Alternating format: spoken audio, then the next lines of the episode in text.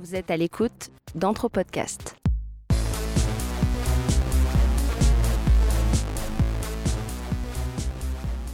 Quand on cherche à retracer l'histoire de l'homme et sa conquête du monde, on remarque très vite que la datation est une donnée capitale à maîtriser. Il suffit parfois d'une centaine d'années d'écart, voire moins, pour transformer totalement notre manière d'appréhender une époque, ou le destin d'un peuple, et remettre en question la répartition d'un territoire. Pour vous donner une idée de l'importance que ça a, laissez-moi prendre l'exemple de Game of Thrones. Si vous êtes des fans, vous savez comme moi qu'il suffit que deux personnages se rencontrent ou se loupent pour que ça change complètement l'histoire. La datation, c'est un peu les minutes du scénario. Il suffit que quelques pages soient faussées pour que la fin de l'histoire ne corresponde plus du tout à la vérité. D'où l'importance de savoir la mesurer avec la plus grande précision possible. Qu'est-ce que t'en penses, Anne-Laure? J'ai raison? Tout à fait. Et c'est une donnée indispensable pour les archéologues et les anthropologues. D'ailleurs, tu veux pas en parler? Parce que je crois bien que tu lis du Jared Diamond depuis deux mois, non? Je peux rien te cacher.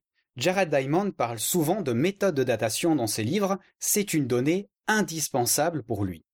Dans son livre Effondrement, il s'en sert souvent puisqu'il cherche à savoir pourquoi certaines sociétés ont duré des milliers d'années et pourquoi d'autres se sont effondrées soudainement. Pour ce genre de recherche, le moment précis où a eu lieu l'effondrement est indispensable afin de pouvoir le comparer avec d'autres sociétés qui, elles, ont perduré alors qu'elles vivaient à la même époque.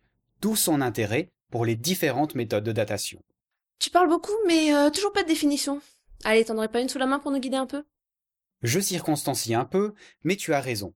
Il me semble qu'on ne peut pas échapper à la première méthode que tout le monde connaît, celle du carbone 14. T'as une idée de ce que c'est? Oui, c'est une méthode de datation qui mesure le carbone restant dans une matière organique. C'est assez précis, il me semble, on l'utilise beaucoup. C'est tout à fait exact, même si je trouve que l'expression datation par comptage du carbone 14 résiduel beaucoup plus parlante. En bref, toi et moi, on a la même proportion de carbone 14 dans l'organisme, même si certains paramètres environnementaux peuvent faire apparaître des différences. À notre mort, la proportion de carbone 14 diminue de moitié tous les 5730 ans. On peut donc calculer la date de la mort en le mesurant grâce à un spectromètre de masse. D'ailleurs, j'ai une petite question piège pour toi. Est-ce qu'on peut utiliser cette méthode de datation pour savoir quand un dinosaure est mort? Je crois pas, non. Y a pas une limite de genre euh, 50 000 ans pour cette datation? Tu es tombé dans mon piège?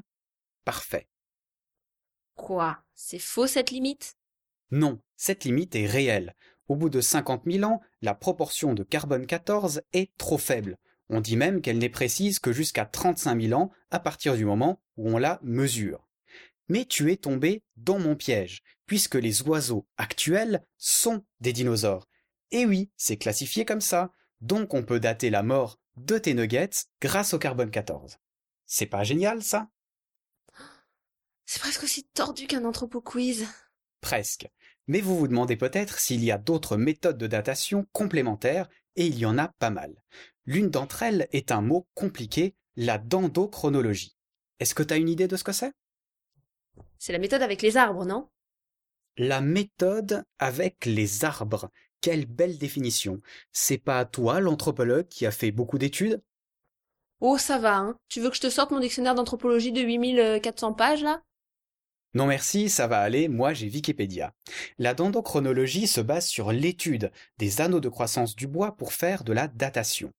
Quand on coupe un tronc ou une grosse branche, on remarque des cernes de croissance. La partie claire est une période de printemps ou d'été, la partie foncée d'automne ou d'hiver.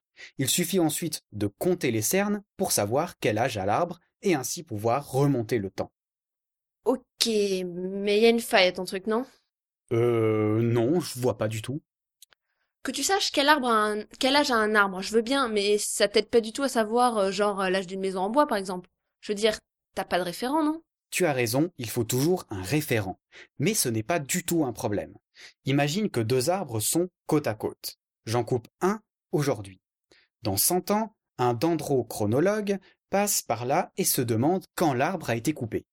Il prend un échantillon de l'arbre toujours vivant, il compte les cernes et les mesure, puis compare aux cernes de l'arbre mort. il va remarquer qu'il y a la même séquence de cernes entre les deux arbres à partir de 100 ans de moins que le jour où il a pris l'échantillon de l'arbre vivant. La coupe date donc de 100 ans.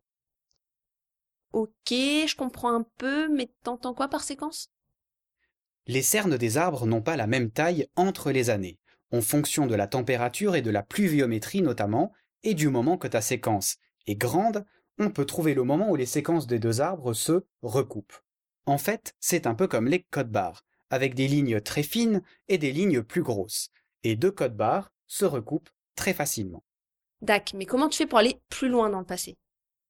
Déjà, il n'est pas si rare que ça d'avoir des arbres de plus de 1000 ans, voire encore plus âgés, même si c'est plus rare. Tu peux donc déjà remonter assez loin dans le temps avec un seul arbre. Du moment que tu trouves des séquences qui se recoupent, tu peux remonter très loin avec des arbres de plus en plus âgés. On peut d'ailleurs aussi se servir de cette méthode dès qu'on est sûr de la date précise de découpe d'un arbre. Imagine un pionnier qui construit sa cabane au milieu d'une forêt et grave la date de construction à l'entrée. En prenant quelques échantillons de bois de sa cabane, tu vas pouvoir commencer une nouvelle chronologie à partir de là et la comparer avec d'autres constructions et ainsi déterminer, par exemple, dans quel ordre elles ont été construites. Cette méthode est tellement précise qu'elle est utilisée pour calibrer la datation radiocarbone qui est moins précise si elle remonte aussi loin. Ça a l'air fastidieux comme job quand même. Prendre tous ces échantillons, faire des mesures, c'est clairement pas pour moi ça. C'est vrai que c'est moins marrant que d'aller se promener au Brésil, mais il y a encore pire que ça. Tu sais ce que c'est? Non. La palynologie, l'étude du pollen, des spores et des palynomorphes. Ce n'est pas vraiment une méthode de datation en soi, mais c'est un complément d'information indispensable à la compréhension du climat à un moment donné. Tu as une idée de comment ça marche? Encore un truc où il faut compter des milliers de petits machins au microscope Tes définitions sont de plus en plus encyclopédiques. Bravo.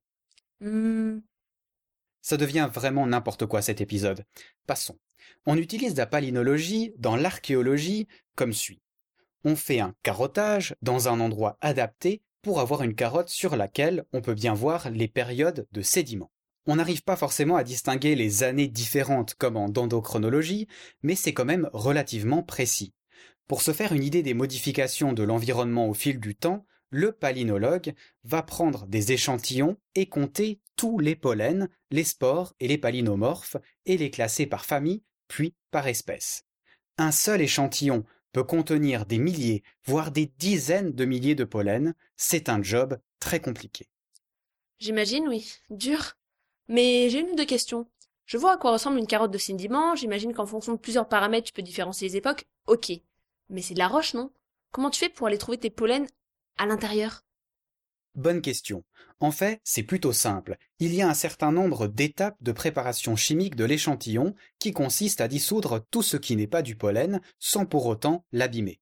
Il te reste ensuite un bain où nagent tes pollens que tu peux ensuite analyser au microscope électronique à balayage. Les ordinateurs aident un peu en détectant les formes et en les comparant à des bases de données déjà préétablies, mais ça reste un travail très fastidieux. Ok, mais ça sert pas à la datation donc. Oui et non. Le carottage peut aider la datation, souvent en le mettant en parallèle avec des dates connues. Imagine qu'on sache qu'un volcan soit entré en éruption à une date connue. On va pouvoir le voir dans les couches de sédiments et pouvoir étalonner la carotte. Même chose avec des feux de forêt et d'autres gros phénomènes qui ont été rapportés dans l'histoire. Jared Diamond utilise aussi beaucoup ces informations de la palynologie pour savoir s'il y a eu déforestation ou non. Euh, je vois pas trop comment là. Prenons le cas du Groenland avec les joyeux vikings qui ont été s'y établir. On sait quand ils sont partis, notamment avec Eirik Trovalson, mieux connu chez nous comme Éric le Rouge. Il est arrivé au Groenland où il y avait des forêts. Si tu as un carottage de cette période, juste avant qu'ils arrivent, tu vas pouvoir compter un grand nombre de pollen d'essence d'arbres dans cette petite couche de sédiments que tu vas analyser. Eric et ses compagnons, reproduisant un modèle de société mal adapté au Groenland, a coupé les arbres comme à son habitude. Sans entrer dans les détails, un grand nombre de paramètres font que, du coup, les forêts ont diminué très rapidement, rendant la vie très difficile à nos pauvres vikings. Pour prouver cette hypothèse, il suffit de prendre les échantillons qui suivent l'arrivée des vikings pour voir s'il y a vraiment une diminution des pollens d'arbres, et c'est effectivement le cas. Cette méthode est utilisée à beaucoup d'endroits, elle a par exemple beaucoup aidé à notre compréhension du tragique destin des Pasquins de Rapanui. Je suppose que ça donne aussi des informations sur les nouvelles essences importées, par exemple. Vraiment passionnant. Mais je me vois pas faire ce job. D'ailleurs, tu parles de carottes de sédiments, mais on n'utilise pas des carottes de glace aussi pour la datation? Oui, mais la méthode est différente. On fait une carotte, et comme pour la dendrochronologie, on peut voir la différence entre les années, puisqu'il y a une alternance de couches de glace et de couches de neige. Là où ça s'apparente aussi à la dendrochronologie, c'est que les couches sont bien différenciées entre elles, avec des épaisseurs différentes en fonction des années. Cela permet d'ailleurs de pouvoir comparer et étalonner deux carottes de glace du moment qu'elles ne sont pas trop éloignées. Là où c'est moins pratique que la dendrochronologie, c'est qu'on perd de la résolution, c'est-à-dire la capacité à différencier deux années avec le temps. Plus la carotte est profonde, plus le poids de la neige a tassé les couches, ce qui fait qu'à force, une seule couche peut concerner des milliers d'années. Là aussi, on peut avoir des informations intéressantes comme les grands feux de forêt, les éruptions volcaniques, etc., qu'on peut ensuite corréler avec d'autres méthodes de datation. On n'analyse pas l'air aussi Là aussi, tu as juste. Les bulles d'air enfermées dans la glace donnent aussi des informations intéressantes. On appelle ça la chronologie isotropique. En très bref et en simplifiant, on mesure notamment la proportion entre les isotopes 16 et 18 d'oxygène, on se sert aussi des carottages de sédiments en mer et on peut savoir si c'était une période glaciaire, interglaciaire ou tempérée. On mesure la variation de la température terrestre globale et pas une glaciation à un endroit précis qui peut juste être un phénomène local. Hmm, je vois ce que tu veux dire. Mais en quoi ça aide l'archéologie ou l'anthropologie? Justement, ça va être ma conclusion. Je vous ai parlé de la datation par comptage du carbone 14 résiduel, de la dendrochronologie, de la palynologie, du carottage de glace ou de sédiments, ainsi que de la chronologie isotopique. Ces méthodes, prises isolément, ne sont pas forcément utilisables ou assez précises pour savoir comment une société a évolué dans le temps.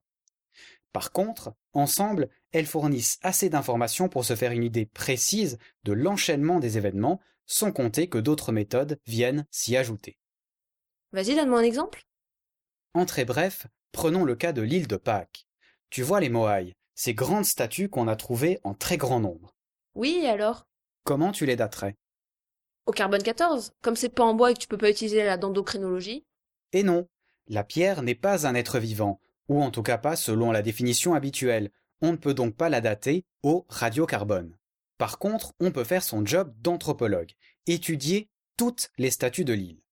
Elles nous semblent toutes identiques, mais en fait non. Le style a changé au fil du temps. Leur taille aussi, certaines choses ont même été ajoutées ensuite. Tu peux donc déduire quels ont été les derniers Moai à être sculptés grâce à cette méthode. Donc tu veux dire que tout est important en fait oui, et je ne t'ai pas parlé des évolutions des langues aussi, qui donnent des informations sur les contacts entre les peuples, ainsi que beaucoup d'autres détails comme la transmission de technologies par exemple, ainsi que d'autres méthodes encore. Je reste persuadé que le seul moyen de vraiment savoir ce qui s'est passé à un endroit et à un instant précis reste de fabriquer une machine à remonter le temps. Mais la physique a pas l'air d'accord avec ça.